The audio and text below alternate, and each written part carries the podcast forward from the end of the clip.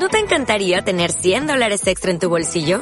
Haz que un experto bilingüe de TurboTax declare tus impuestos para el 31 de marzo y obtén 100 dólares de vuelta al instante. Porque no importa cuáles hayan sido tus logros del año pasado, TurboTax hace que cuenten. Obtén 100 dólares de vuelta y tus impuestos con 100% de precisión. Solo con Intuit TurboTax. Debes declarar para el 31 de marzo. Crédito solo aplicable al costo de la presentación federal con TurboTax Full Service. Oferta sujeta a cambios o cancelación en cualquier momento.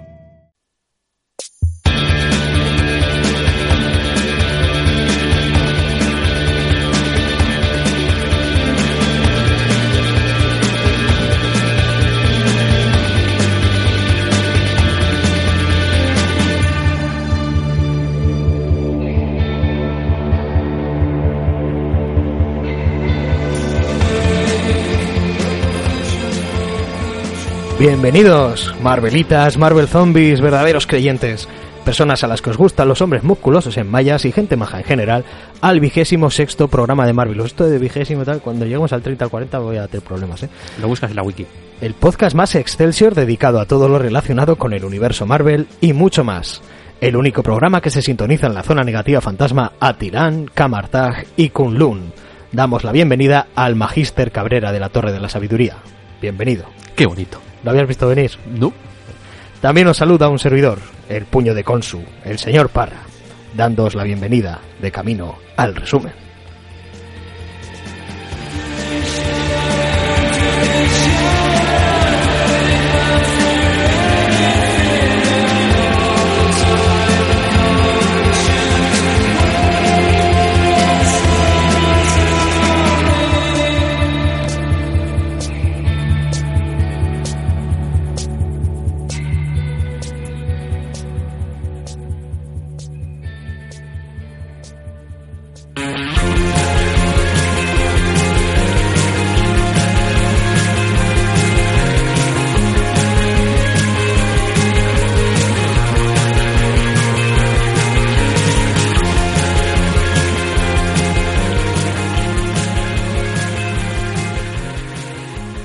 El programa de hoy me recuerda a aquella canción de, de Rocky Horror Picture Show que decía aquello de Science Fiction Double Feature. Dios mío. Tranquilo, señor Cabrera, que no me voy a poner a cantar.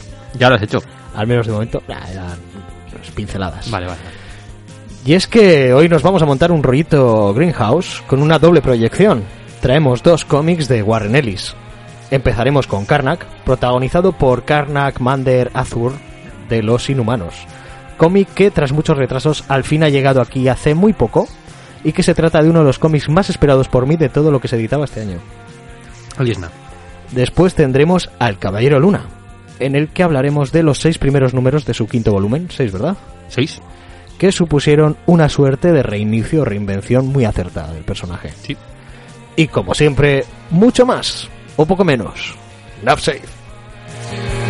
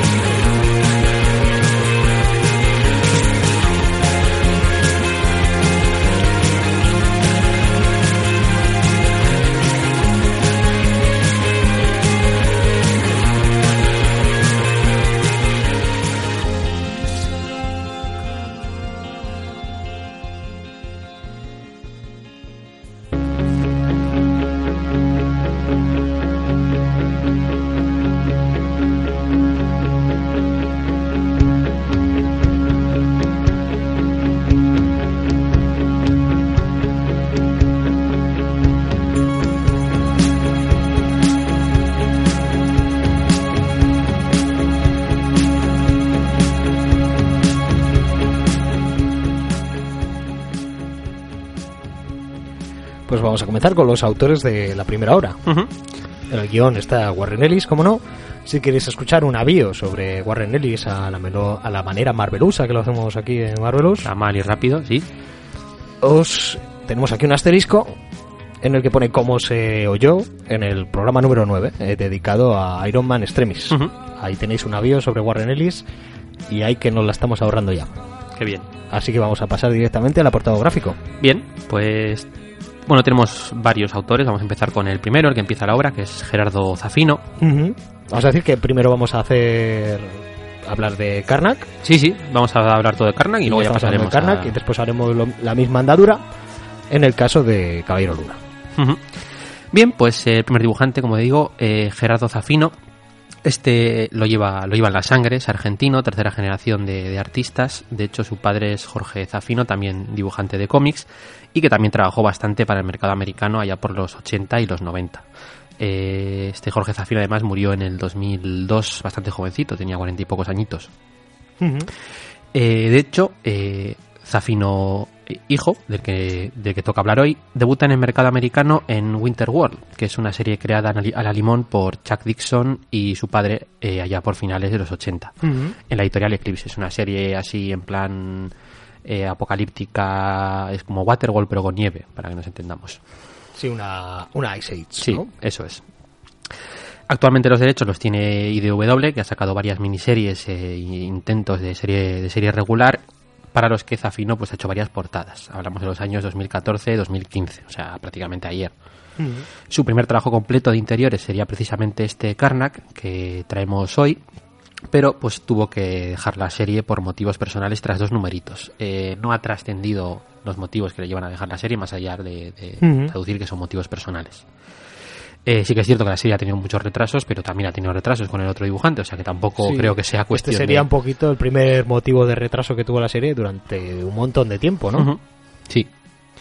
Bien, pues eh, actualmente podemos mencionar un par de cositas que, que tiene. Eh, está con las portadas alternativas de la serie de Image Gold Country, que creo que está inédita en España todavía, lleva poquitos números, también es cierto. Y también algún numerito suelto de la serie de Vértigo Suiciders, de Libermejo, que esta serie que ha hecho en Vértigo el propio Libermejo al guion y al dibujo, pero ya a partir de la segunda miniserie pues ya no dibuja él y dibujan otros autores. Sí, esta sí que está saliendo aquí con el título traducido como Suicidas. Bien, eh, pues eh, la verdad es que esta sería básicamente la biografía. Es un autor bastante joven y tiene muy poquita cosa. Eh, respecto a su dibujo, a mí me ha gustado bastante. De hecho, me da un poco de pena que no se haya quedado toda, toda la serie. Te iba a decir exactamente lo mismo. Porque me gusta da pena más. que no se haya... Habría sido como más, más cohesionado todo si hubiera, si hubiera Hmm. podido mantener el dibujo, que además es muy muy destacable. Tiene Lleva muy bien la, la acción. La Sí. acción la lleva muy muy muy bien. Sí, Ya nos, nos- ya hablaremos de ello, pero nos ilustra algún enfrentamiento. Sí, sobre todo las escenas de artes digamos, marciales. artes marciales. Mm. Y, y no es en plan, ah, en esta viñeta un puñetazo, en esta viñeta una patada y... Mm. No, no, no. No. Vas La- viendo cómo va avanzando. Y las posturas que coge Karnak, a lo largo de la obra, sí, a mí me ha gustado, ya digo, me ha gustado más este dibujante que, que, que Bossi. O sea, por eso me da un poco de pena que, aparte de por la falta de cohesión, que tampoco es exagerada, A mí me han gustado los dos, pero sí es Ujú. verdad que me, ya me había vendido su estilo Mm. Zafino. Sí, es un dibujo, digo, bastante sucio, con mucho, con mucho negro y mucha raya. Tiene, tiene mucho movimiento. Puede recordar, obviamente salvando bastante las distancias, al estilo de Sam Gordon Murphy, por, por poner un autor que Por así como un poco más conocido, sí, mucha raya, mucha raya recta además, Sí. mucha, mucha carga de negro. Eh, por poner una pega, pues sí que es cierto que le falta un pelín de narrativa en algunos puntos e incluso eh, yo ha habido un par de momentos en el que ha llegado a resultar un pelín confuso eh, la narración. Pero bueno, es, es, es un novato, por así decirlo, y, y esperemos que se prodigue más por, por el mercado Sí, yo americano. tengo, porque- tengo ganas de, de ver más cosas dibujadas por, por este Zafino. Bien, pues pasamos al que toma el relevo a partir del número 3. El que entra a dibujar la obra es eh, Roland Bossy, o Roland Bossy, porque es francés. Eh, estudia arte y diseño y empieza a trabajar como artista, sobre todo en series de animación y, y en otro tipo de programas de televisión, haciendo el, este, el- me saldrá el nombre, no me saldrá. Eh, La intro. No, no, no, el esquema este que siguen luego, Storyboard. el storyboard. Esta segunda vez que tengo que mencionar el storyboard Sí. y que no me sale la palabra. ¿Me puedo poner un palito en lo de...? No sé si, bueno, no venga, sí, ponte, ponte el palito, venga. Sabía algo que tú no sabías. Te dejo, bien. Eh, aún así, este es muy aficionado al cómic y además, aunque le gusta obviamente el mercado, o sea, el, el cómic eh, europeo, franco-belga, eh, y cita gente como Franquin, como Moebius, como Loisel, incluso cita a Jordi Bernet como un autor que, que le ha podido influenciar. Era muy aficionado al cómic americano en general y a Marvel en particular. Usando el viejo método de- del portafolio, como hemos mencionado en chorrocientas ocasiones en las que hablamos de los autores, pues Marvel se fija en él y le da su primer trabajo, que sería la serie de Ghost Rider de Jason Aaron allá por 2008. Eh, esta creo que ya además la recomendé en uno de los programas que hablamos de, de Ghost Rider, porque dentro de Ghost Rider es a mí lo que más me, me ha gustado en los últimos años. Sí, hay que decir que a día de hoy el tema de dibujantes entrando en editoriales va más por el tema de tener un portafolio online. Sí, también, y- claro. Y captadores de las editoriales, pues interesarse por su Mm. dibujo y ofrecerle algo. Mm. Pero aquí todavía estamos trayendo a gente que siempre lo ha hecho Sí. a la vieja usanza. Sí, bueno, iba a decir que este es relativamente reciente, este entra en mercado americano en el 2007-2008, pero han pasado 10 años, eso también es verdad. Eh, bueno, pues vamos a ver que es un tipo en Marvel que, que se va a usar mucho para suplir la marcha de, de autores, tanto para hacer fill-ins de un par de numeritos o incluso para sustituir a- al autor que estuviese en su momento y hacer ya varios arcos argumentales. No es una estrella ni un lanzaseries, pero es un tipo bastante solvente y que es capaz de mantener bastante regularidad. Se encargaría de la serie regular que le dieron al Soldado de Invierno cuando, cuando Rogers recupera el escudo, la etapa de, de Brubaker. También estaría en los X-Men de Willow Wilson, esta etapa que siguió la de Brian Wood, si no recuerdo mal, que era con, con solo, solo mujeres en el equipo. Eh, luego, aparte de esto, pues ha hecho multitud de fillings y números sueltos, como decía, en Inhumanos, en Lobezno, en X-Men, Magneto, en crossovers como Secret Wars, eh, Fear Shelf, etcétera, etcétera. Digo que es un tío que lleva mucho tiempo ya Sí, en Marvel. Todavía no tiene ninguna limitada que haya dibujado él completamente o así, ¿no? Sí, alguna cosita, sí, creo que Lobezno tiene una miniserie. eh, en las que he mencionado antes sí que hacía cosas regulares. O sea, sí que no solamente hace números sueltos y fillings, sino que sí que se encarga de, de tabas más o menos completas. Pero casi nunca en un relanzamiento. La única excepción es ese Soldado de Invierno de, de, de Brubaker, que sí que empezó, si no recuerdo mal, en el número uno. Eh, lo último que ha hecho ha sido precisamente Karnak, porque eh, ya puedes mencionarlo, el, el último número salió hace nada, el mes pasado, si no recuerdo mal, el número 6, en- quiero decir, el mercado americano. Sí, sí. O sea, es un, ha tardado casi año y medio en publicarse estos seis numeritos. Porque ha tenido muchos, muchos retrasos. Sí, en principio esto se iba a haber publicado. Aquí iba a haber salido, yo creo que el año pasado por octubre se, se, se planteaba que iba a salir, si, Sí. si todo iba bien. Pero las cosas no ido bien. No. Por eso decía que no creo que los retrasos se les puedan achacar a Zafino, que solamente hizo los dos primeros números, porque luego los retrasos han seguido. Y también esto que, que Y- hacía en nuestras personas, pues aumentar el hype. Sí, y además, como este Roland Mossy también es un dibujante bastante regular, yo me imagino que la cosa habrá sido de, de Ellis. Más, Mm. más por el tema Ellis que, que- que otra, que otra cosa. No es la primera vez que se retrasa, eso también es cierto. Recordemos que cuando hablamos de Iron Man Extremis también, es- esos Sí. seis números tardaron en publicarse año y pico también. Pero claro, como, como es Ellis y vende, pues se lo, se lo puede permitir un poquito. Hmm. Sí, porque, a ver, a Le van a echar un poco un rapapolvo. a Ellis si le echan un Ah, rapapolvo, vale, eh. dice, pues bueno, pues no vuelvo a trabajar para Marvel y ya está. No, no, no le falta, no le falta trabajo, eso está clarísimo. Además, ya hemos hablado de Ellis, es un trabajador nata, es un tío que saca un montón de series, que está trabajando todo el puto día. Eh, es un auténtico currante. Y también, pues se puede decir que al final, al fin y al cabo, estamos hablando de arte. Y al arte, pues tampoco hay que meterle Hmm. prisas, pero también estamos hablando de gente que trabaja. Sí. Y bueno, a un currante sí le puedes decir un poquito que, que te lleve una regularidad. Hmm. Pero bueno, ahí está una moral un poco laxa entre una cosa y la otra. Sí. Entre, bueno, es arte, vamos a dejarle un poco al hombre que lo haga bien. Sí, pero cuando es work for hire es más Claro. complicado, sí. Bueno, respecto al dibujo de, de Erland Bossi, pues eh, es un dibujante cumplidor y poco más. Tiene, tiene oficio, pero tampoco hace excesivos alardes. eh, tiene un trazo bastante limpio, llena bastante la página, lo cual es de agradecer. Pero pues eh, yo creo que le falta esa fuerza que tenía el dibujo de, de Zafino. Esas anatomías locas, ahora voy a mostrar escenas de artes marciales, como has dicho. es todo bastante sencillito, pero eh, correcto. No tiene tanta dinamicidad y tampoco es tan efectista. Sí. La- las, los golpes que, que pega Karnak en la parte de Zafino Sí, que te du- duelen, duelen, a ti. duelen, sí. Te duelen a ti, Sí, te duele verlos. Hay que decir que es muy gore, sobre todo en la parte, yo creo más de la primera parte, la de Zafino. Hmm. Estaremos hablando de una serie, esta Karnak, que si se, se siguieran sacando series en la línea Max, esta, se- esta estaría dentro de la línea Max. Sí, probablemente. seguro. Tiene un par de escenas, hay una en concreto, una sala de interrogatorios que es gore a más no poder. Estamos hablando de un cómic para adultos. Sí, sí. aunque sea por el nivel de, de Mm. violencia y también pues por la profundidad de, de la historia. Mm, No Sí, sobre no todo por el, propio, por el propio personaje. Sí, luego entraríamos a, a- a valorarlo.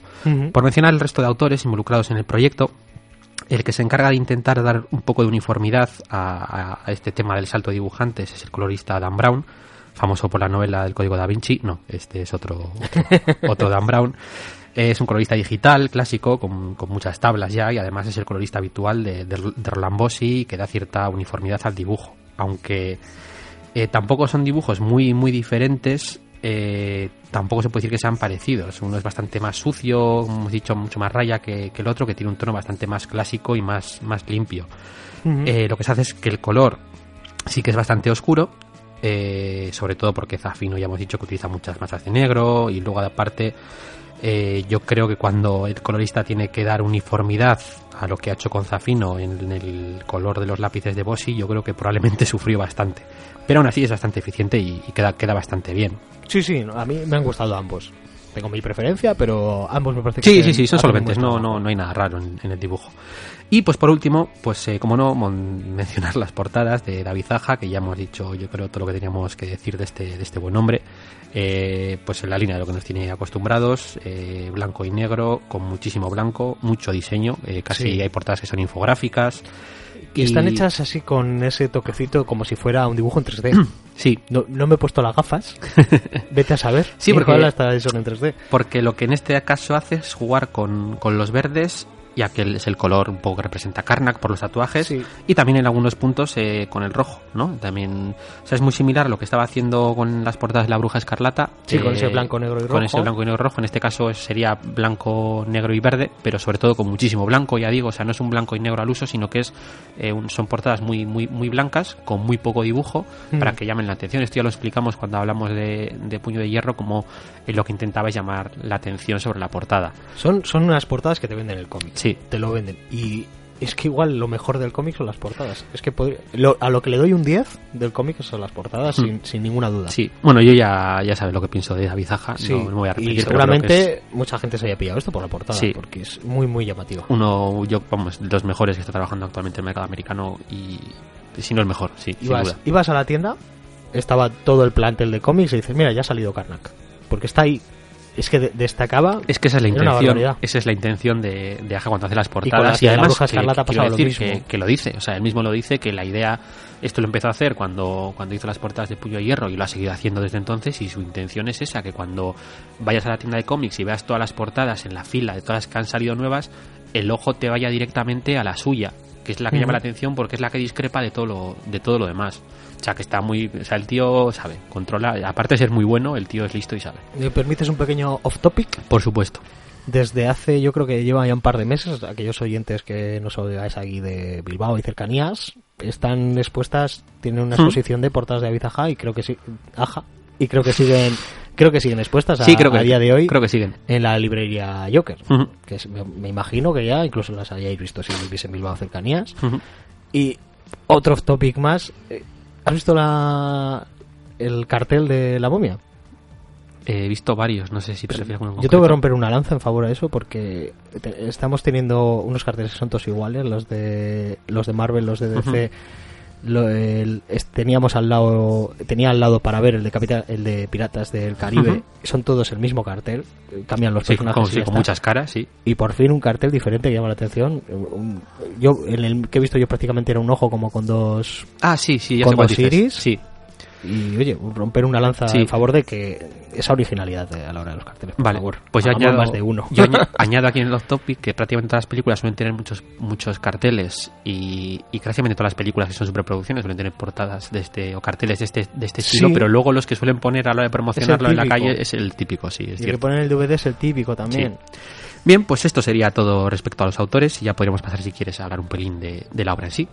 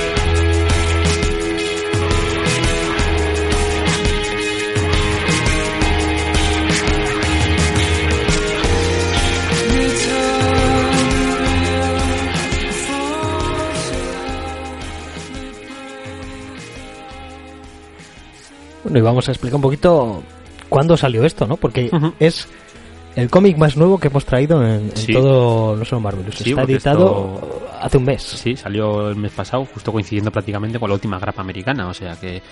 Bien, pues esto empieza a publicarse eh, en diciembre de 2015, justo coincidiendo con el final de, de Secret Wars y el lanzamiento que. El relanzamiento que supuso.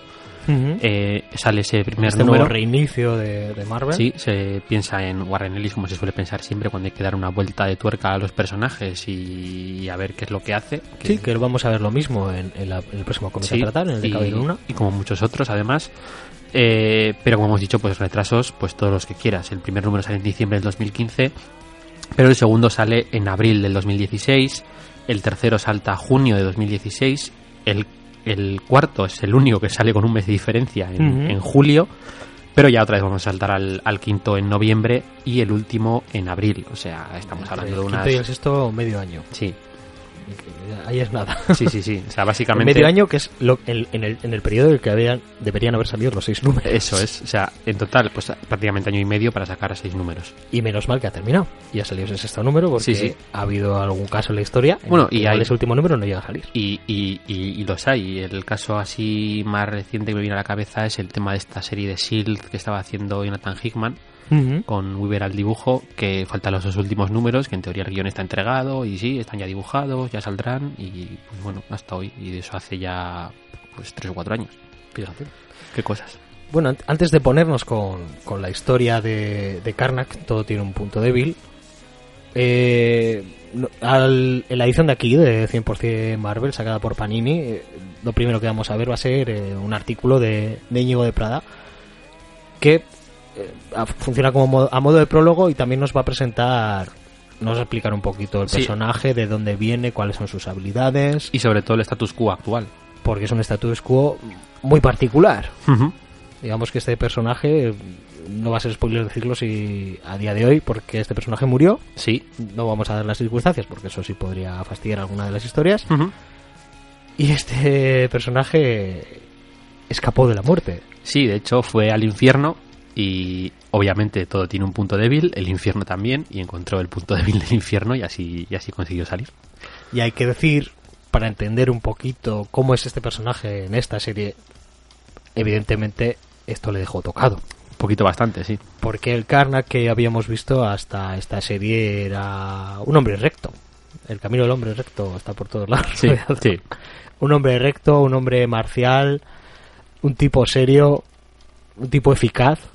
Y aquí vemos que se le ha ido un poquito. Es, eh, La cabeza. ahora lo mencionaremos, pero es nihilismo puro y duro. Sí.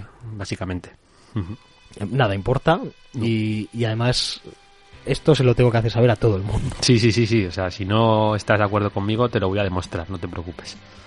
Bueno, pues vamos a empezar un poquito con cómo, cómo comienza esta historia de todo tiene un punto débil. Bien, pues tenemos a Karnak en la Torre de la Sabiduría, donde es contactado por S.H.I.E.L.D., en este caso por la agente Coulson, además, que... Bueno, vamos a, vamos a explicar un pelincito, uh, unas pinceladas, pues eso, Sí. para por si acaso alguien no, no conoce el personaje de Karnak.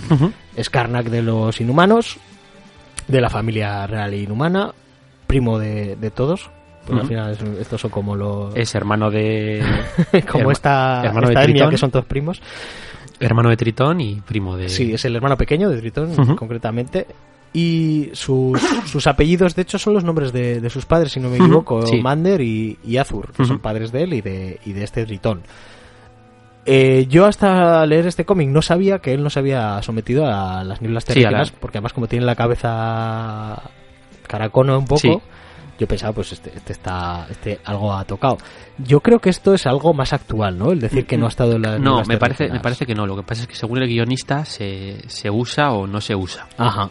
Vale, pues yo por lo es el menos en el, en el total de, inhumanos que hay de, de Kirby y todo esto, no se hace referencia a que él no...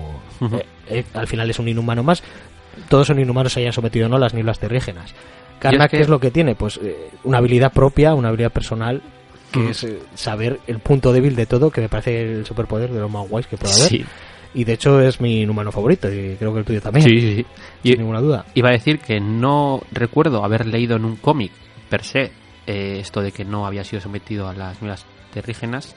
pero el caso es que sí que lo había oído antes. Lo que pasa es que no sé dónde. Eh, probablemente en una, web o no, no, no, lo sé. Se supone que sus habilidades son fruto de, su propia inteligencia y entrenamiento. Y también se supone que es capaz de levantar una tonelada. Aunque no... Es, porque, claro, aunque seas inhumano, si eres inhumano, aunque no te hayas sometido a las nieblas terrígenas, pues un poquito como los asgardianos, que al final son más tochos que, un ser humano, y este pues está muy entrenado. También, pues eso, en todo tipo de artes marciales. Y yo creo que con eso pues ya nos podemos hacer una idea de cómo, cómo ese, era este Karnak. Sí. Bien, pues decíamos que estaba la Torre de Sabiduría, le contacta a Sid a través de, este agente Coulson, que hace relativamente poco ha sido introducido dentro de, de, Marvel, de los Marvel. Y, no solo está Coulson, además. Sí, sale la, chica que sale es, Simmons. Es Simmons. Sí, esos han sido Simmons de Fit Simmons. Esos han sido introducidos todavía más recientemente. sí, sí, los eh, tenemos ahí pues, un guiño a agentes de sí, a la, serie, de, televisión. Sí, que tiene su propia serie regular en Marvel y son los personajes de, la serie. Entonces, eh, le contacta a Coulson para pedirle ayuda en, en una misión. un niño ha sido víctima de las nieblas terrígenas y aparentemente no ha obtenido ningún poder más allá de, de haber mejorado su salud eh, porque era un niño bastante, bastante enfermizo. Tendente a alergias y se le habían curado todas. Eso es. Eh, pues este niño ha sido secuestrado por, por, una facción rebelde de Ima. Y en teoría, como el niño ya no es humano, pues se supone que Sylph no tiene ningún tipo de jurisdicción para, para ayudar en el caso. Así se supone que, es un asunto inhumano. Eso es. Así que le piden ayuda a Karnak para que les ayude a encontrarlo, porque los padres sí que son humanos y están preocupados por, por su hijo. Este, este Karnak acepta a cambio de pues una cantidad de dinero bastante importante y además les pide a los padres eh, un objeto personal, el objeto personal que más valor sentimental tenga, tenga para ellos. Es que esto último parece un cuento. Sí, es que esto último mola bastante porque si Karnak ya eh, había abrazado el, nihilismo este de forma brutal, pues si encima es el, el que se encarga del guion, ya es nihilismo al cuadrado. Sí, sí, sí. Es, eh, les pide esto para demostrarles que tanto si pierden el objeto como si pierden finalmente a su hijo, que su vida va a seguir siendo igual, puesto que... ninguna de las dos circunstancias en el fondo importa, porque sí, nada importa. Claro, entonces este está esta mentalidad que tiene Karnak pues es bastante, bastante heavy. Sí, de hecho lo que les pide en concreto es el, objeto por el que más apego sienten. Sí, sí, sí. lo que ocurre es pues que la trama se va a complicar cuando se descubra que este niño no ha sido exactamente secuestrado y que además tampoco es del todo exacto decir que no ha obtenido poderes eh, Karnak se va a enfrentar a un poco a la horma de su zapato, no solo por la naturaleza de los poderes que tiene el propio Karnak, que este de que todo tiene una debilidad, sino que además eh, esta misión va a poner a prueba esa fe o, esa ausencia de fe que tiene, ese nihilismo que hemos mencionado antes, ese que nada importa, ese nada es todo relativo, no, no Sí, porque se va a enfrentar en cierto modo a algo que es su contrario tanto en mentalidad como en habilidad en cierto modo. es, la idea, la idea de la obra. Luego además, como es una de las pocas historias centradas directamente en, el personaje, que sirve para, poner el foco emocional en el propio Karnak, pues vamos a ver en todo momento qué es lo que siente, qué es, qué es lo que piensa. Eh, vamos a tener también varias referencias a su pasado, como la que has mencionado antes, sobre si por qué no fue sometido a las nieblas terrígenas, cómo fue su entrenamiento, eh, etcétera, etcétera. Bueno, esta sería un poco la sinopsis de, la obra. Eh, sí que quería comentar un par de cositas antes de proseguir. ¿Alguna escena que te guste o alguna cosita así? Sí, bueno, pues podríamos empezar hablando con el nuevo diseño que tiene el personaje, ¿no? Este en cuanto a historia, pues eso, siendo un cómic además tan actual, pues no nos vamos a meter. No vamos a entrar más allá, de esto. Comentaremos alguna escenita que nos ha gustado a nosotros y ya pues lo dejaremos al gusto del lector eh, hacerse con esta obra pues eh, mencionaba eso, el, nuevo traje, el nuevo diseño de traje que tiene el personaje, que básicamente es un chándal con, vendas en, los brazos. Un chándal, una especie de pantalones vaqueros, botas. Sí. Y arriba, pues una especie de, sí, eh, sudadera. Sí, una sudadera. A, camino entre sudadera y capuchita de monje. Muy, muy simplista todo. Sí, sí. Pero muy efectivo. Funciona muy bien. Yo creo que el nuevo diseño funciona muy bien. Le da, mucho empaque al personaje. No sé si será cosa de Ellis o de Zafino, pero la verdad es que el nuevo diseño está, está muy bien. Eh, luego el tema de la violencia que has mencionado antes es un cómic bastante bastante violento, sobre todo en, en escenas concretas, porque tampoco es un cómic que sea 100% acción todo el rato. Es un cómic que tiene bastante, bastante diálogo en algunos puntos. También es cierto que tiene dos números que creo que son el 2 y el 4, que son prácticamente eh, sin diálogo ninguno. Son dos cómics de, en el que vemos a Karnak pelear con, con alguien, o con, con algo, o con algunos, Sí. y prácticamente el número entero está, está form- formado por esa, por esa pelea. Y casi es de lo mejor de, del cómic, ¿eh? Pero, pero tiene momentos concretos en el que la violencia es bastante brutal. Mencionaba antes eh, la escena esa que tiene en la sala de interrogatorio, que es bastante, bastante gore. Estamos ante un cómic de un, de un antihéroe. Pero completamente. O Pero- sea, no te pero- va a pegar un puñetazo y te va a noquear, sino que te va, te va a pegar un puñetazo y te va a borrar de la existencia. Sí, Te va a dar una patada que te arranca la cabeza, literalmente. Y así va enfrentándose a estos personajes por la vida. sí, sobre todo, y luego tiene eso, tiene, porque tiene algunas frases en plan rollo one-liners que son, iba a decir, es un one-liner de tomo y lomo. que, que son bastante, bastante brutales. Y además tiene, tiene un detalle, creo que además en más de una ocasión, estamos acostumbrados a protagonistas sinceros, Hmm. a héroes. Y aquí hay, y que si mienten, pues es en plan, pues porque tiene una subtrama por ahí o sus motivos para, para engañar a alguien. Aquí vemos mentir a Karnak por no quedar él mal. Sí, Porque da la sensación de que de, de cara a la galería Karnak es un tipo sin tacha, perfecto, que lo sabe todo y que siempre tiene la razón. Y él está convencido de eso. Y hay veces que eso se, se va a ver cuestionado y él va a tener que mentir para, para quedar bien, sí, para sí, sí. seguir siendo el Karnak. Básicamente. Eh, pues lo que mencionábamos antes, o sea, como esa fe que tiene en sí mismo, más que en ninguna otra cosa, se va a ver, se va a ver puesta en duda justo hacia el final de la obra. Eso es, van a intentar demostrarle que él es falible, en cierto, Ujú. en cierto modo. No, los, los one-liners que tiene son, son brutales, todo el tema de la tortura, cuando va a torturar a alguien y, y lo primero que hace es joderle el hígado Sí, y luego le empieza a, a, a romper huesos y preguntan por qué no has empezado primero por el brazo y luego por el hígado y tal. Está, está muy muy bien. sí. Yo otra cosita que me gusta mucho, además es al principio, en concreto es eh, Colson le está haciendo un poquito un briefing a, a Simon sobre cómo tiene que, que hablar con Karnak, cómo se tiene que dirigir a él, llamarle Ujú. Magister Karnak, Sí, el respeto que tiene que, que darle y el detalle de no sonreírle De no nunca. sonreír, sí. Dice, ¿y por qué no, no le tengo que sonreír? Dice, no, es que él considera sonreír a alguien como un insulto. Después tendrán una conversación con Karnak y cuando Karnak se va, Simmons le, le va a decir a Colson, dice, a ti te estaba sonriendo todo el rato. Dice, es que me estaba es, insultando. es que me estaba insultando. Sí, sí, sí.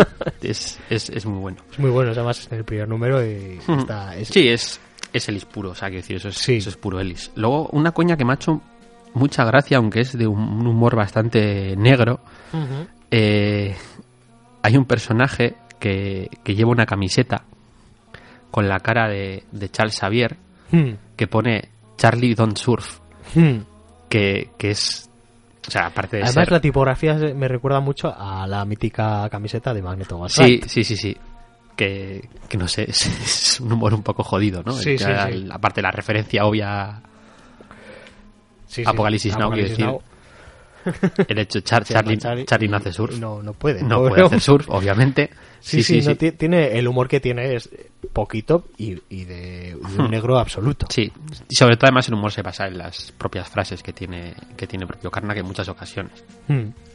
Pero bueno, en general a mí la, la obra me, ha- me ha gustado. O sea, sí que es verdad que yo es- igual esperaba más porque es que es un personaje muy caramelo. O sea, y sobre Sí. todo para, para un guionista como, como Ellis. Sí, Y igual igual hubiese funcionado mejor eh, lo que suele hacer Ennis más a menudo que luego mencionaremos, que son estas series en las que cada número es un caso, aunque luego vayan englobando una historia un poco más amplia, etcétera, etcétera. Pero igual eso hubiese funcionado mejor en, en este Karnak. Ujú. Yo personalmente el, el problema que he tenido pues es, es el hype.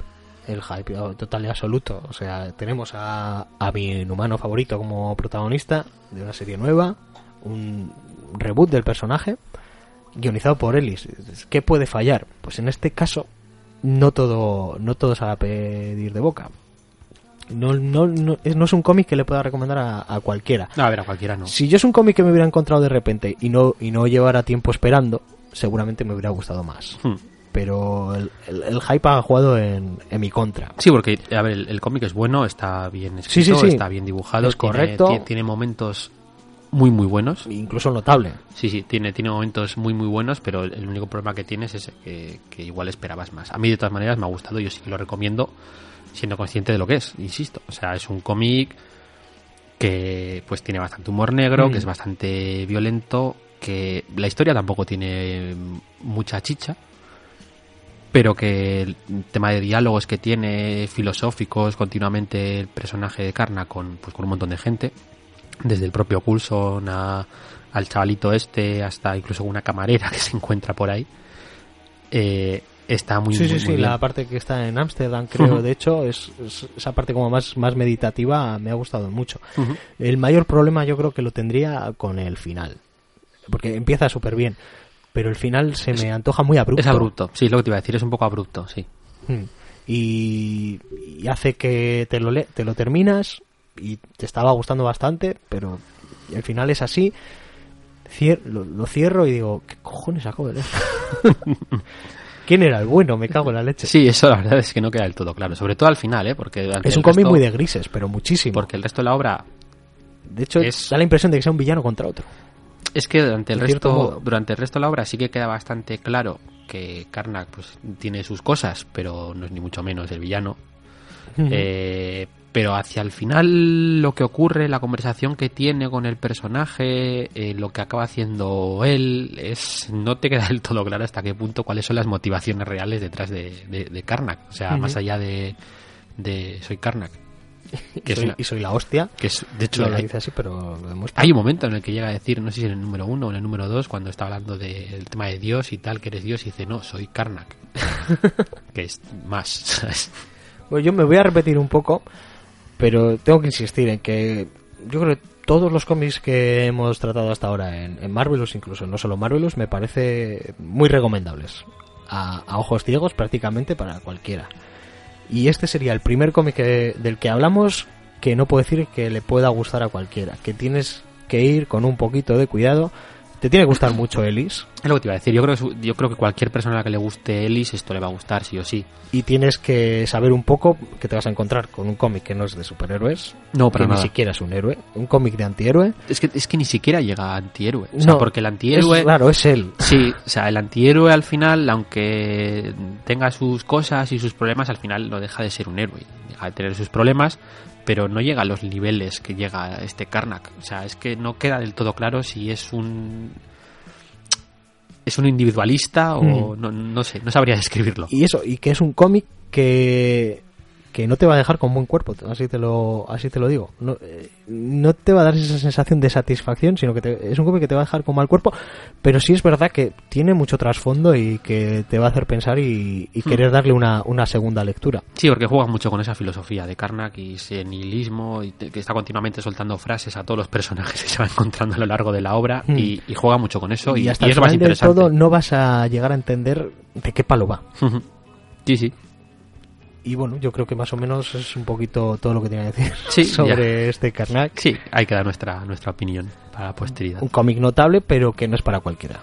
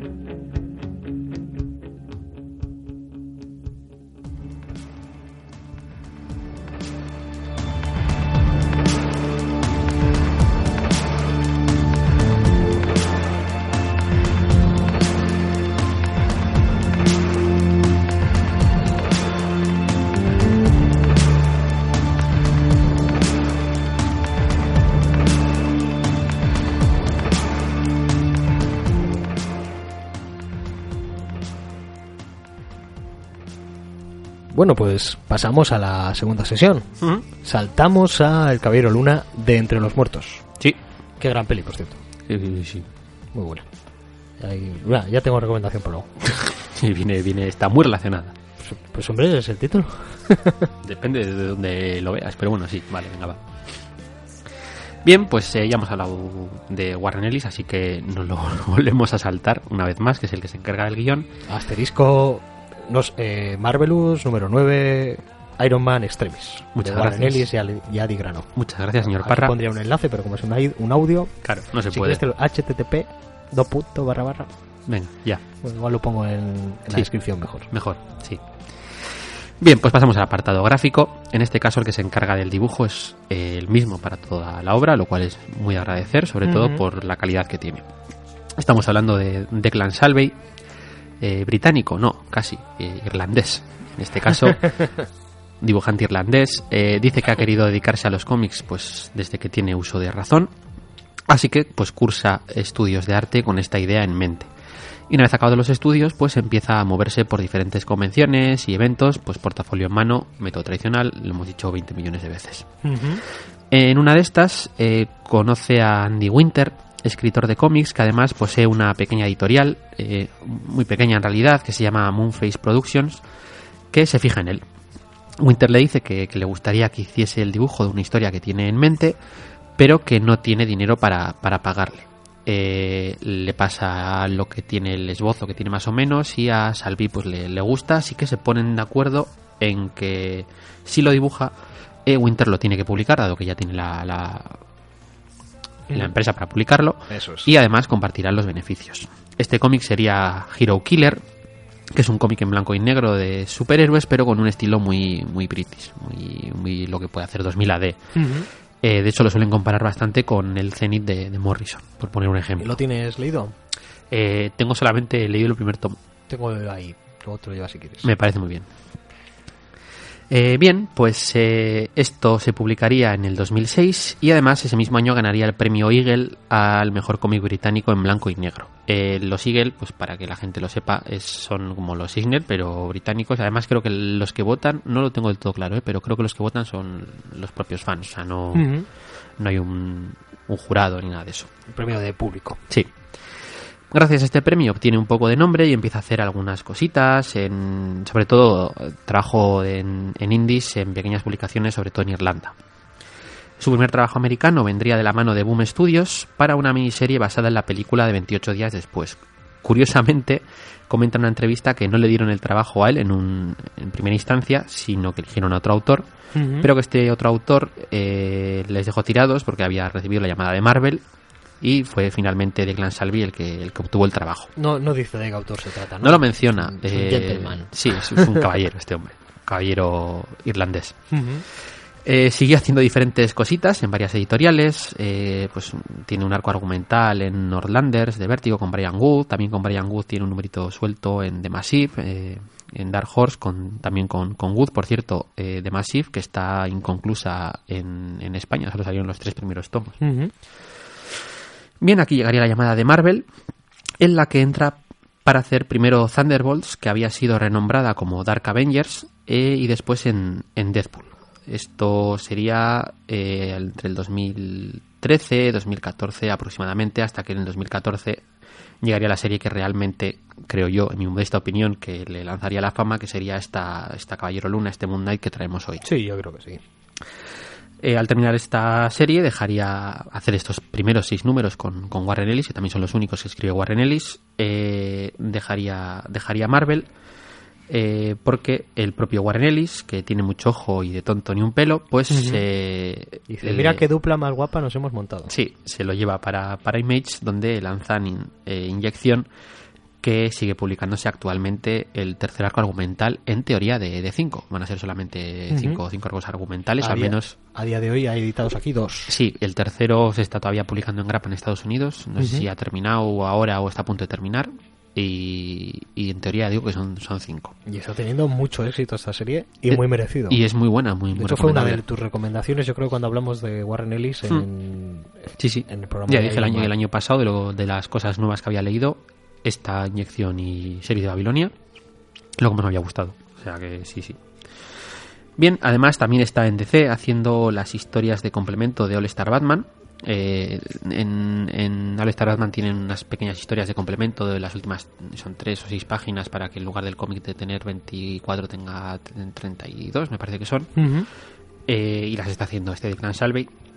Y además también está haciendo bastantes portadas, tanto en DC como en Marvel, porque también el tío como portadista es bastante, bastante bueno. El tema de diseño y tal es una cosa que se le da muy bien. Yo la verdad es que noto una evolución o, o un cambio a estar más a gusto del trabajo que hace aquí en Caballero Luna al trabajo que hace en Inyección justo después. Yo creo que cambia, cambia bastante. Sí, él mismo dice que, que entre, entre obra y obra, sobre todo de las primeras, hay un salto cualitativo bastante importante eh, respecto a su propio, su propio estilo. A mí es un dibujante que me gusta muchísimo, eh, tiene un trazo fino, muy limpio, tiene una narrativa súper clara, es de estos que solemos decir que, que, Que, que sin sabe que sí, pero que aparte que sabe guiar el ojo, o sea, que, Mm. que eres capaz de guiar tu ojo hacia donde tiene que ir en la, en la página. y, que es capaz de narrar una historia sin diálogos también, de hecho lo demuestra aquí Luna en algunos, algunos Sí, sí. momentos. Sí. A mí, de hecho, el, el estilo me ha recordado un pelín a, a, a Walta, pero, Sí. pero, pero más, más limpio, más... También por el color. Pero es lo que te quería decir, que esto puede ser perfectamente por el, Sí, por color de, de. Bel Air. Eh, Esto lo leí seguido de haber leído la, la visión de dibuj- eh, coloreada también por y, y digo, hostia, esto es que vamos, Sí. Primos hermanos. sí, este es más... Para bien, además, Este ¿eh? es más... eh, Walta mete más, más rayas, es más abocetado en algunos puntos. Eh. Tampoco diría abocetado, pero sí que mete mucha más raya en lugar de hacer solamente una sola línea, un solo, un solo, solo trazo, que sí que es el estilo más de, de Clan Selby. El tema de las proporciones es muy similar entre, Sí, eso entre sí, dos. y las caras y todo eso sí, por eso, Las pero, expresiones también. pero no sé hasta qué punto, insisto, es cosa de, del, del color de, de Bel Air. Eh, pues ya digo que para mí, para mi gusto, se ha convertido en uno de esos autores que, que si está involucrado en algo, pues hay que, hay que echarle el ojo. Sí, un dibujante seguido. Respecto al tema del color, pues ya lo hemos mencionado, tenemos a Jordi Belair. Hemos hablado de esta chica ya en, en multitud de ocasiones. Es la colorista del momento. Eisner en el 2014 a mejor color. En el 2016 también a mejor color. Eh, pues la calidad que podríamos esperar de esta buena mujer. Eh, excelente. Mucho tono pastel. eh, sombreado sin, sin, sin ser uniforme en total en, en el color, sino que, pues eso decíamos, en plan como si fuese acuarela o pastel Sí. el contraste está muy muy bien. Aquí lo que hace, que es una cosa que me parece súper inteligente, es que no colorea nada al propio personaje.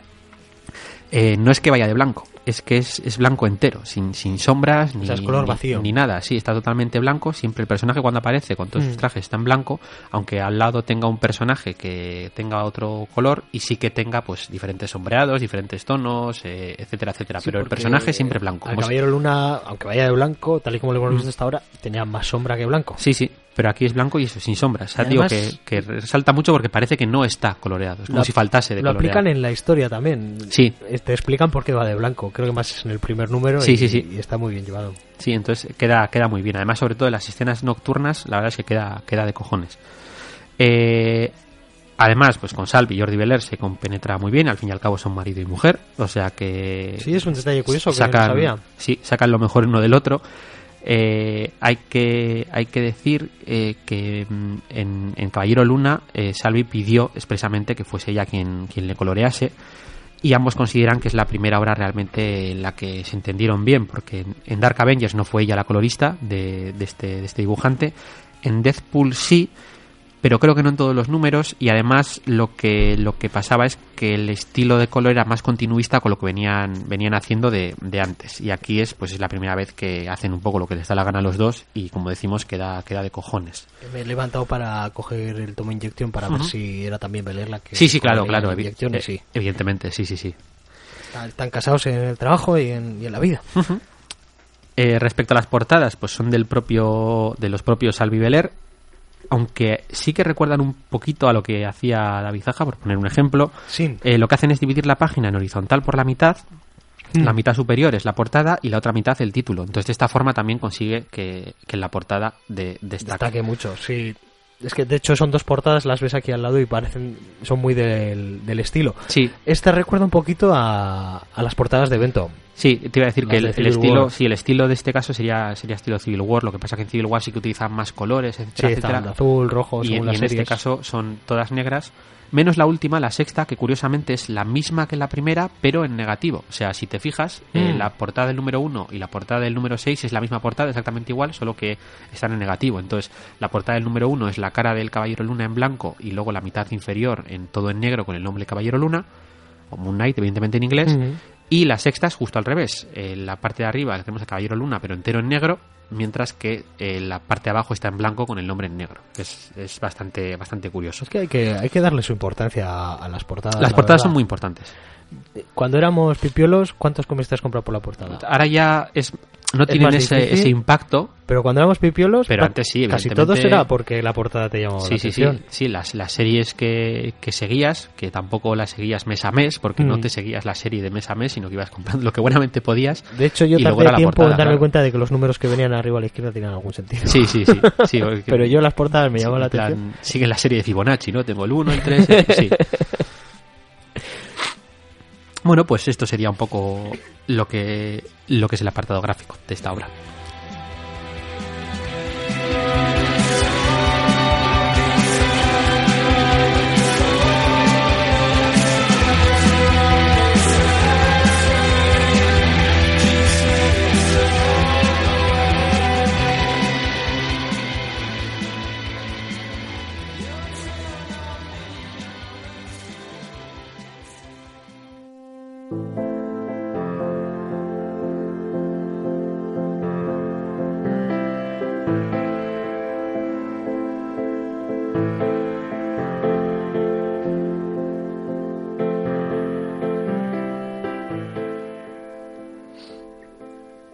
Cuándo, cuándo se publicó esta serie? Porque hay que decir que es anterior, evidentemente, a, a la de Karnak que, que acabamos de hablar.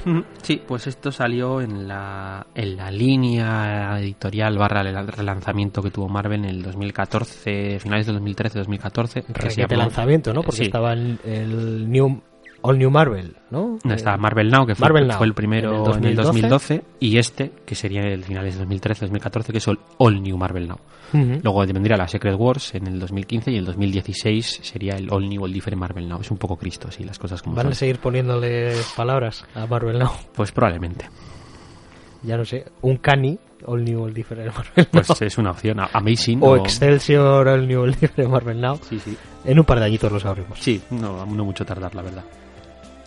Bien, pues en la línea de lo que nos tiene acostumbrado Celis, eh, coge un personaje que llevaba tiempo paseándose por la editorial sin pena ni gloria. De hecho, lo último que había de él era una serie regular de que se quedó en 12 números, con, nada menos que Bendis al guion. Siempre que- ha sido un secundario, un poquito. Bueno, en la, en la serie original, con Sienkiewicz y Mons y tal, sí que, sí sí, que con su, funcionó, lanza- su lanzamiento funcionó muy bien, funcionó muy pero bien, a partir de, pero luego ya no. eso es. Pasaría un poquito como con el Doctor Extraño, pero esto ya en los, en los Ujú. 80. Sí, sí, básicamente sí, es, un- es un buen símil, sí, la verdad es que sí. Y ya pues se vería relegado pues a aparecer en eventos un Mm, poquito sí. y- o de partener o ser el, el, personaje clásico invitado en el tercer o cuarto número de una nueva serie. Mm. Sí, pues en este caso lo que hace Ellis, como decimos, es eso. Le coge, le da entre 10 y 15 vueltas de tuerca, escribe los primeros seis números y luego, pues mira, ahí os lo dejo, esto es lo que hay que hacer. eh, chao. Ahí os he enseñado cómo se hacen las cosas. Sí, básicamente. Seguid con ello, muchachos.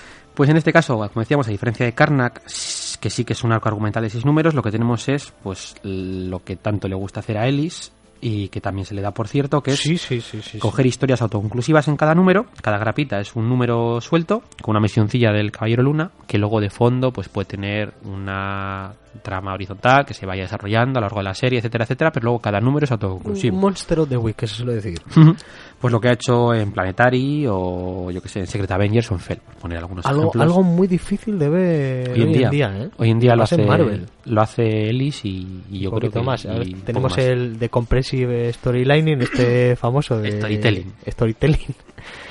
De aquí que de aquí el, el Brian Michael Bendis y Ujú. que ha creado escuela que está muy bien cuando te va a salir un tomo, pero Ujú. se agradece mucho cogerte una grapita y que te cuente una historia como pasa en este y, Caballero Luna. y luego aparte pues eh, cada historia es un mundo quiero decir que Sí. hay una historia que te puede dar para, para 24 números seguidos sin cortar en ningún momento y hay historias que te dan para, para 10 páginas entonces ahí si coges una historia de 10 páginas y la largas en 6 números pues aburre Eso es. pero bueno eh, al margen de todo esto eh, vamos a ver en qué consiste ese, ese cambio en el personaje y luego ya si quieres repasamos cada uno de los números muy por encima y sin intentar hacer ni muchos spoilers, eh, pues ya digo que son autoconclusivos. Hacemos una pequeña presentación del propio Caballero Sí, Luna. Eso es. Bien, pues, eh, ¿qué es lo que tenemos aquí? Pues de ser un vigilante con un desorden de personalidad importante, eh, tiene varias personalidades, viendo en su cuerpo, bla, bla, bla, bla, bla.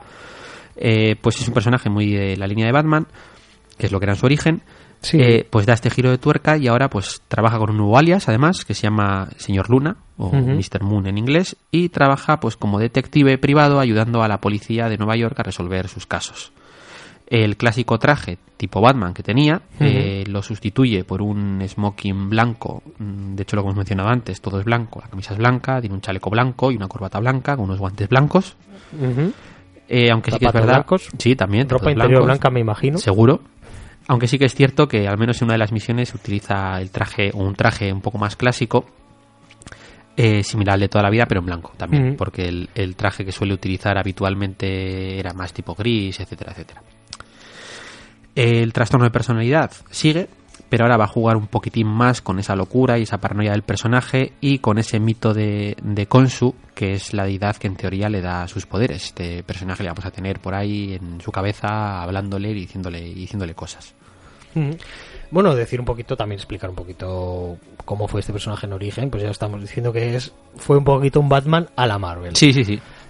Un, un ser humano con esta este tema de las personalidades, pero sin, sin poderes, Bueno, sí. aunque aunque sí en cierto momento era más fuerte mientras había luna llena, creo.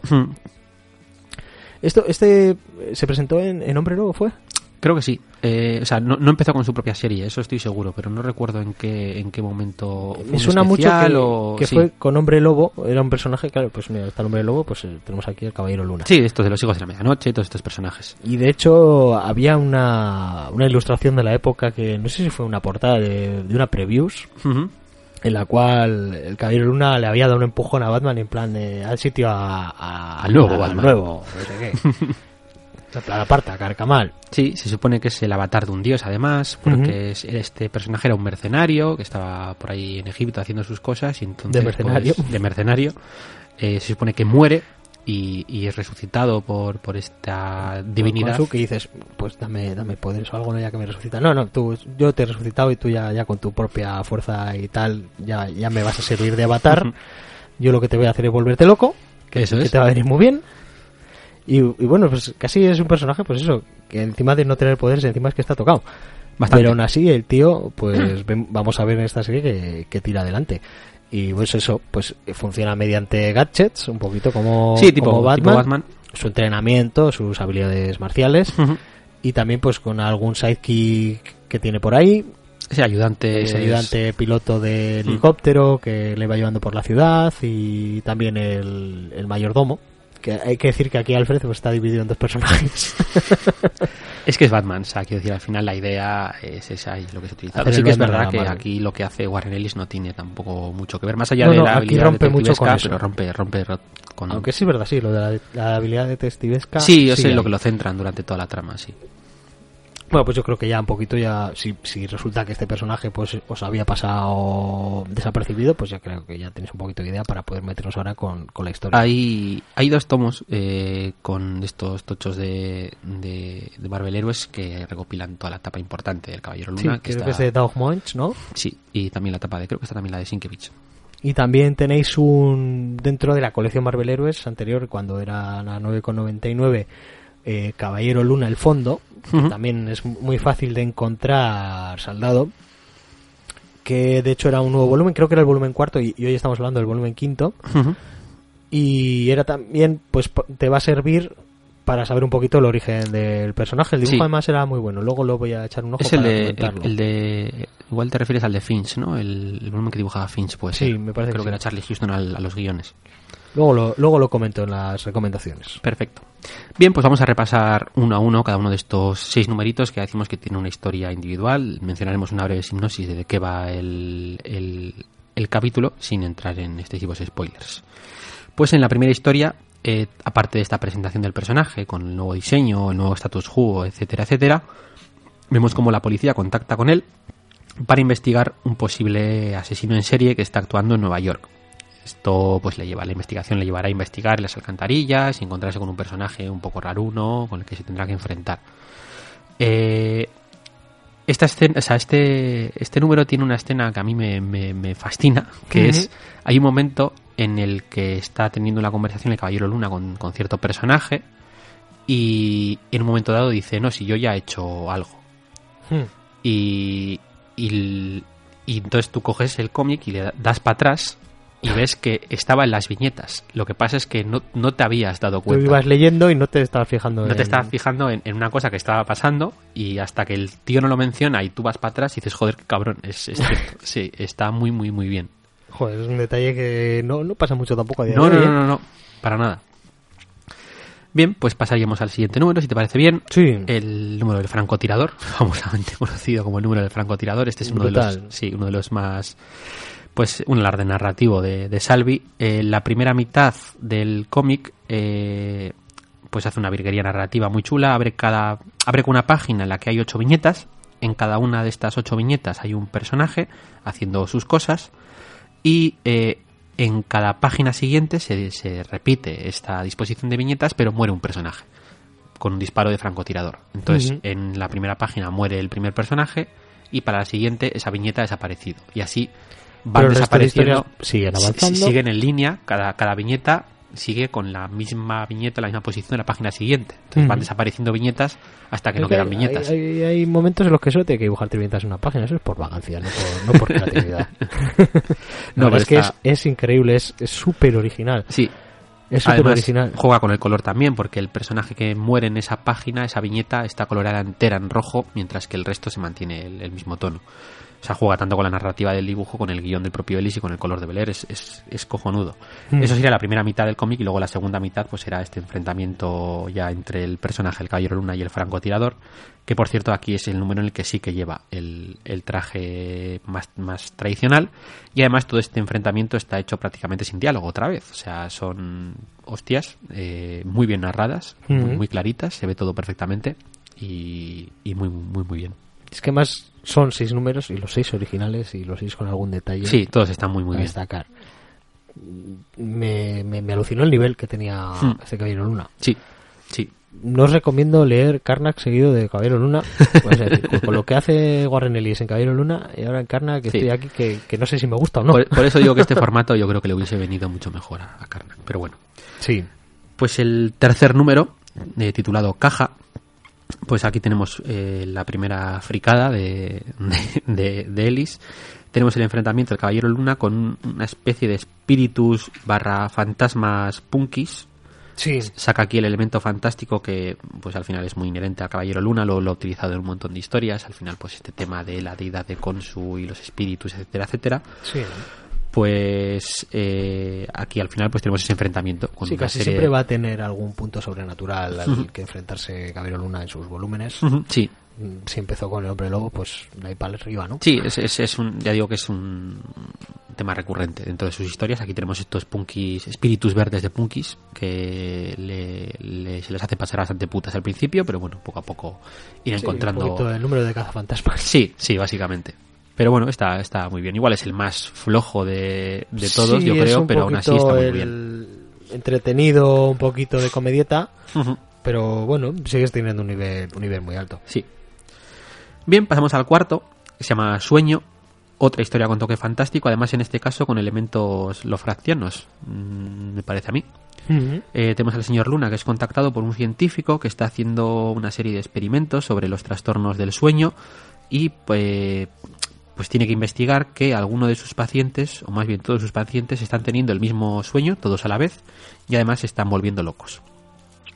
La investigación, pues al final le llevará a tener una experiencia onírica barra psicotrópica con los, una especie de hongos con motivo recurrente. Eh, las páginas de, del este viaje lisérgico loco que tiene el personaje, eh, cómo está dibujado y sobre todo cómo está coloreado, están, están muy muy bien, porque juega mucho con colores todo en plan, pues eso, pues todo muy arte pop, ¿no? Rosas, verdes por todas partes. Yo hay una lectura que igual ha sido muy personal en, en la resolución de, de este caso, que a mí me recordó un poquito al, al corazón de la al corazón del actor de, de Poe. Sí, hay un momento dado en, en la obra que sí. Que no, Sí. sé, no sé si es un homenaje o simplemente es que se parece y yo estoy leyendo entre líneas Sí, y sí, resulta que no hay escrito nada, pero a mí me, Sí, me no, no- lo había pensado, pero ahora que lo mencionas, sí. De hecho, es que me, me he dado cuenta ahora mientras estabas contando digo, hostia, pues sí, tiene, tiene, tiene ese toque. Bien, pasamos al quinto. Este también es de los que más me gusta. Eh, el- tenemos, pues, ¿cómo decirlo? Pues una especie de raíz o, o- o de Dredd eh, Sí, a la, sí, sí, a la- sí, a sí, la sí, Moon. Knight. El caballero Luna llega a un edificio donde se supone que tienen secuestrada a una chica, en el último piso además, y tendrá que abrirse camino a hostias para rescatarla. Pues es uno de los cómics en los que mejor se ve la narrativa de, de Salvi, que es, que es cojonuda. Eh, y además es uno de los números en el que mejor queda ese contraste de, de color que hemos mencionado con el personaje siempre blanco entero, sin colorear y todo, todo lo demás con sombras, con, con colores, etcétera, etcétera. Eh, tiene unas viñetas cojonudas, eh, sobre todo aquí también las hostias eh, duelen en algunos momentos dados. Eh, es un número que tiene muy poco diálogo y que básicamente pues es lo que hemos mencionado. O sea, llega el tío al edificio en la primera página y empieza a subir hacia arriba. Es un lucimiento de salve. Ah. Sí, sí, sí, sí, sí, es, es, es eso. O sea, es toma lucete. Aún así, es, eh, Eli se suele currar los guiones, ¿eh? es de los que suele poner la viñeta tal, no sé qué, etcétera, etcétera. No, no especifica eh, cómo hacer la disposición de cada viñeta, pero sí que te da la, la disposición de viñetas. Joder, y lo diferentes que son cada capítulo y lo buenos que son Sí. todos es, es increíble. Sí, sí, sí, son, muy buenos. Y luego pues tendríamos el sexto, eh, sexto y último número, que se llama Espectro. Eh, recuperamos a un personaje que había aparecido ya en el primer número, del que no habíamos vuelto a saber nada. Eh, cuando el Caballero Luna llega a la escena del crimen de ese, de ese primer número, eh, pues hay un policía pues que ya muestra su disconformidad con la idea de que, de que este Caballero Luna sea el que se encargue de la investigación. No le hace ni puñetera gracia. Entonces en este número recuperamos este personaje y vamos a ver cómo ha sido su vida desde entonces, incluso brevemente cómo ha sido su infancia. Aquí una vez más, pues Ellis dando, dando lecciones de cómo en una página con, con cuatro viñetas se puede dibujar la personalidad de un personaje sin tener que, a- y, y si prácticamente sin diálogo, sin tener que hacer atiendo pues de 20 páginas, de un cómic entero, con el trasfondo, etcétera, etcétera. Te la dibuja, nada, en cuatro viñetas Sí, sí. muy muy bien.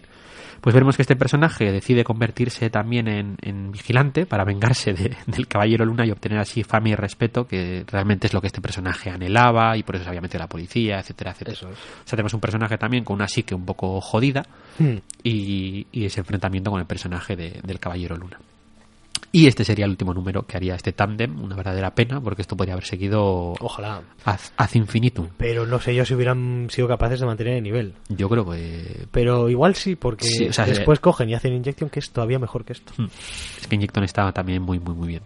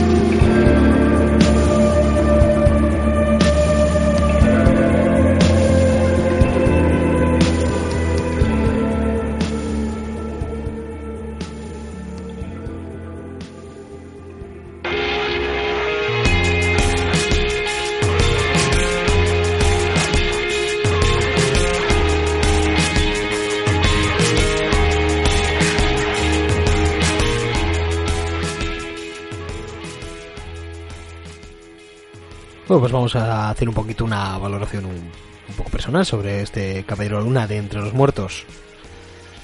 Yo en mi caso decir, yo creo que ya se nos ha visto el primero. Sí, de bastante, que bastante no me gusta claramente. mucho, no sabría ni qué destacar. Así que decir que en comparación con, con la obra que hemos mencionado antes, eh, de la que hemos estado hablando, de Karnak, que no se la puedo recomendar a cualquiera, esta, a ojos cerrados, pues donde uno decirle, oye, ¿a ti te gustan los cómics? Sí, pues lee esto y me cuentas. Y me va a contar que de puta madre. Sí, Es, es, es buenísimo, es que... eh, Sobre todo el detalle de que sean cinco historias seis, seis. seis historias. Todas diferentes. Todas buenas. Me parece increíble a día de hoy que, que se pueda hacer esto. Y, y no es imposible. ¿Por qué no pasa más, señor Cabrera? ¿Por qué no pasa más? Pues porque esto lo Porque hace. Warren Ellis solo hay uno. Lo hace Ellis y, y ya. No, el resto. No, no conozco ningún otro autor que esté muy por la labor de. Hay algunas obras, pero. Pero Es muy más- poquitas. De, de- de número unitario o una historia, muy poquitas. No sé si es un homenaje buscado al Marvel de los 60, que sí que tenías una grapa y... No, pero esto Yo es creo una que es algo cosa- que le sale a él. Esto es una cosa que él se autoimpone porque él mismo dice que eh, cualquier cómic debería leerse de forma independiente, Sí. dado que se publican en grapa. Otra cosa es que hagas una novela gráfica, pero si tú publicas en grapa, en teoría debería. Luego, evidentemente, se lo salta y, y no Sí, ahí siempre. teníamos el, el manifiesto del, del Sí, bastardo. ¿no? eso es, Que eso estuvimos es. comentando en... En, en, En el número de él, Iron sí, Man, sí, sí. Bueno, y un poquito de valoración personal del señor Cabrera. Pues eh, básicamente la misma. Eh, yo es una obra que también me llegó por las buenas críticas cuando se empezó a publicar. eh, y me la empecé a seguir pues de piratilla, para variar. y, y es que cada número es, es cojonudo. O sea, me parece que, que es pues una de esas obras que, que ya no hay, como bien has dicho, ya no salen obras que, que cada número se pueda leer de forma independiente y que esté, que esté bien todo, que, que el dibujo sea muy bueno además, porque es que el dibujo, la narrativa que tiene Salvi es, es cojonuda. Eh, muy recomendable para cualquiera, como bien has dicho. O sea, cualquier persona que, que se acerque a esto yo creo que le va a gustar. Además, aunque luego sigue, luego ya lo mencionaremos, eh, esto te lo puedes leer, estos seis numeritos, este tomo de, de Panini, te lo puedes coger y leer y quedarte así también muy a gusto. No necesitas nada más. Yo lo único, lo único decir que sí que puede ser lo primero que te leas de Cabero Luna, Sí, porque pero igual no es lo mejor para entrarse en el personaje porque Claro, porque rompe. rompe mucho con Mm. todo lo que había antes. Igual es mejor leerte otra cosa antes para que sepas todo lo que ha cambiado Ellis y poder apreciar Mm. sí, pero bueno, tampoco el, es el cambio. tampoco es necesario ser No, consciente. no es haber, Sí, haber leído nada, quiero decir que pero- tampoco es necesario ser consciente de, de la ruptura que supone esta, este, este cómic con lo anterior para disfrutarlo. Sí, no, o sea, no en efectivamente, para disfrutarlo lo vas a disfrutar igual.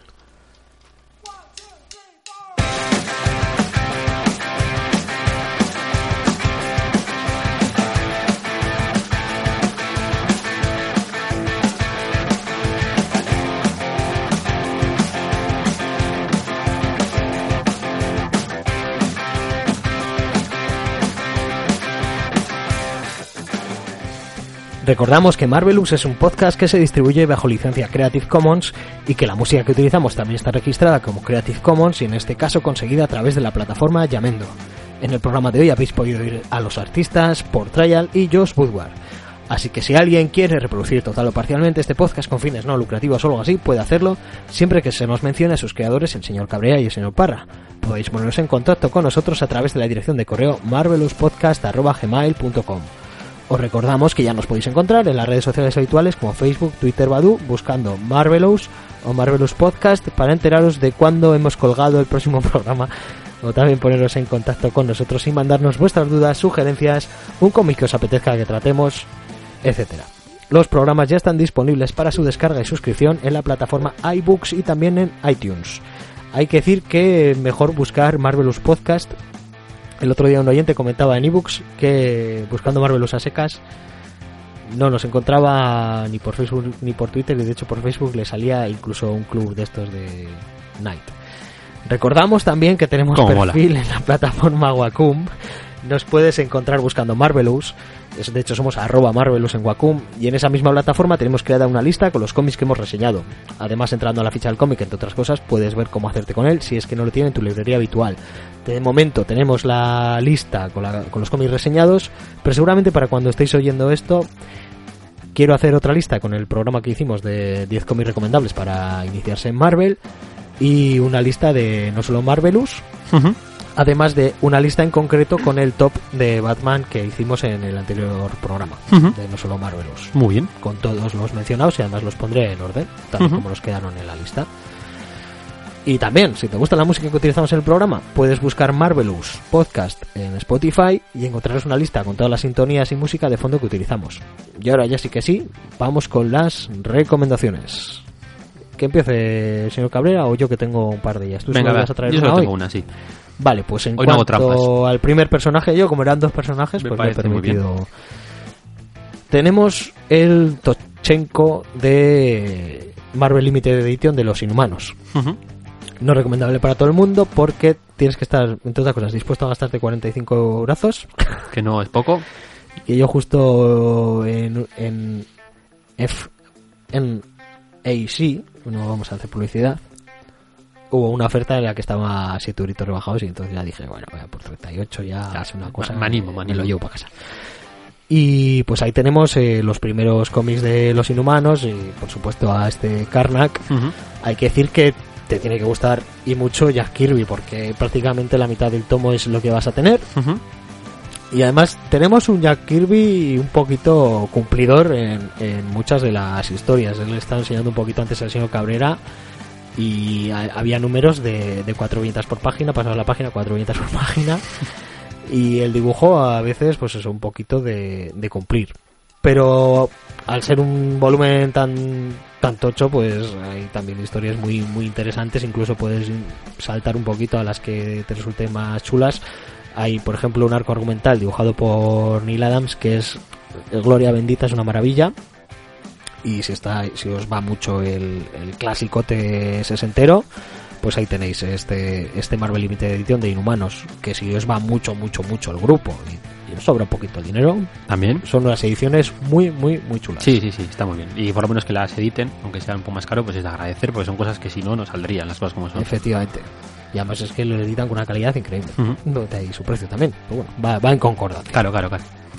Bueno, la recomendación que traía el señor Cabrera. Pues yo solamente voy a recomendar una cosa y es que si os leéis El Caballero de la Luna de Ellis y os gusta, pues que sigáis. Eh, Sigue la serie. La serie sigue, aunque con otros autores. El dibujante es de corte similar, Greg, Greg Smallwood tiene un toque similar o parecido, aunque tira más de carboncillo, pero bueno, está, está bastante, bastante bien.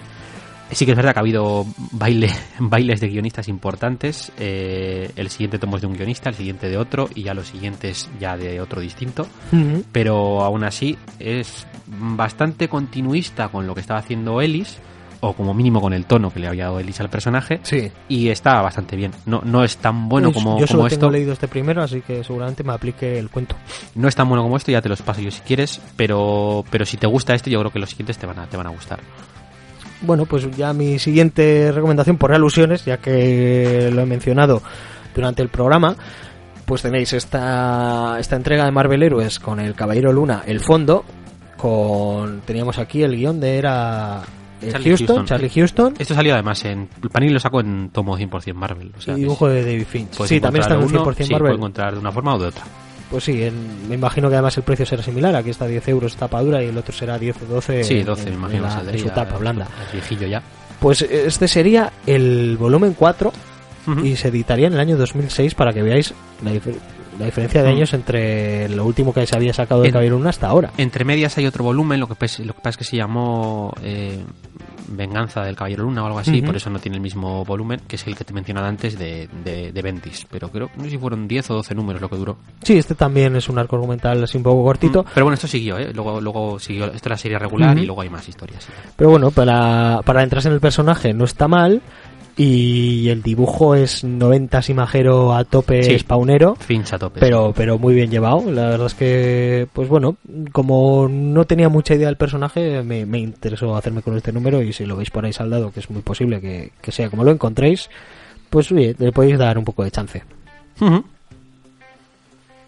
pues nada nos despedimos hasta el próximo programa Sí. que va a ser un Marvelous y ya sabemos de qué vamos a hablar Yuhu.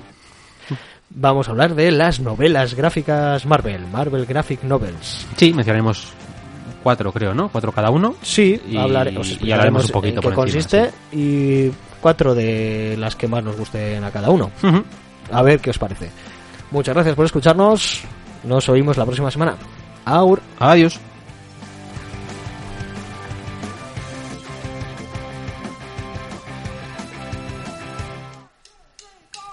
If anybody wants to find me,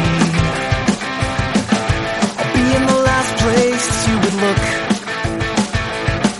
In a place where people used to be, a land that's called reality. You'll find me there. I won't be catching up on Reddit. I won't be watching any news. Let the planet spin without me, cause everything has been without me sometime. And everyone will be alright if I'm not live by satellite.